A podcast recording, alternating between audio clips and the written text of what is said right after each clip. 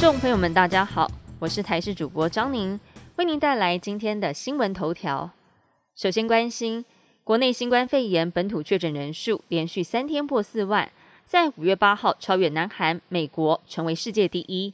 昨天台湾单日确诊数更是突破五万大关，确诊数是亚洲第一。同时，台湾的重症与死亡人数却创新高。专家也呼吁，政府绝对不可以忽视 Omicron 对特定族群的威胁。而对于台湾防疫成绩退步，指挥官陈时中则表示，因为国外的疫情已经在下降，而台湾正走向高峰。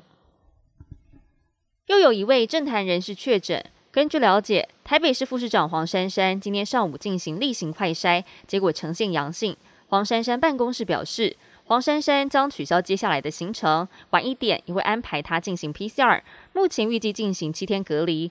而黄珊珊昨天视察木栅机场车来速筛检站首日启用的状况，今天则安排出席血氧机受赠仪式。不过因为快筛阳的关系，上午的行程确定取消。黄珊珊办公室表示，黄副市长昨天有轻微症状，今天上午进行筛检，结果是阳性，目前已经居家隔离中。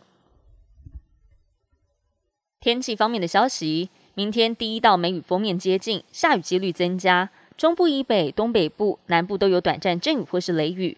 周五开始影响，各地都有阵雨或是雷雨发生，而且降雨会越来越剧烈，区域也会变广。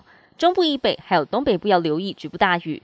气象专家彭启明就分析，雨势将持续到周末或是下周一二，也提醒民众在这几天务必要做好防灾，不要轻忽致灾性降雨。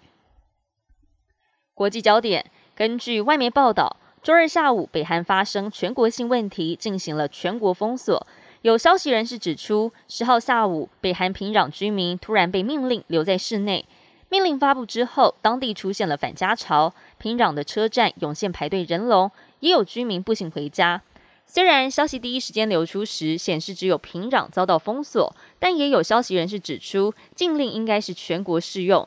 至于为什么会突然间宣布封锁令，目前的真正原因。还不清楚。财经资讯，投资人在本周公布通膨关键数据前感到紧张，市场震荡。随着美国国债值利率下降，大型成长股在前一天交易日遭到抛售之后反弹。十号美国股市涨跌互见，道琼工业指数连跌四天，标普五百指数和纳斯达克指数收涨。美国联准会决策官员十号发表密集谈话。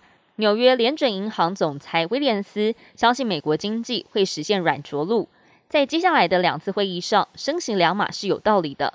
克利夫兰联准银行总裁梅斯特则提出警告，不会永远排除单次升息三码的选项，美国经济可能再次出现季度负成长。本节新闻由台视新闻制作，感谢您的收听。更多新闻内容，请持续锁定台视新闻与台视 YouTube 频道。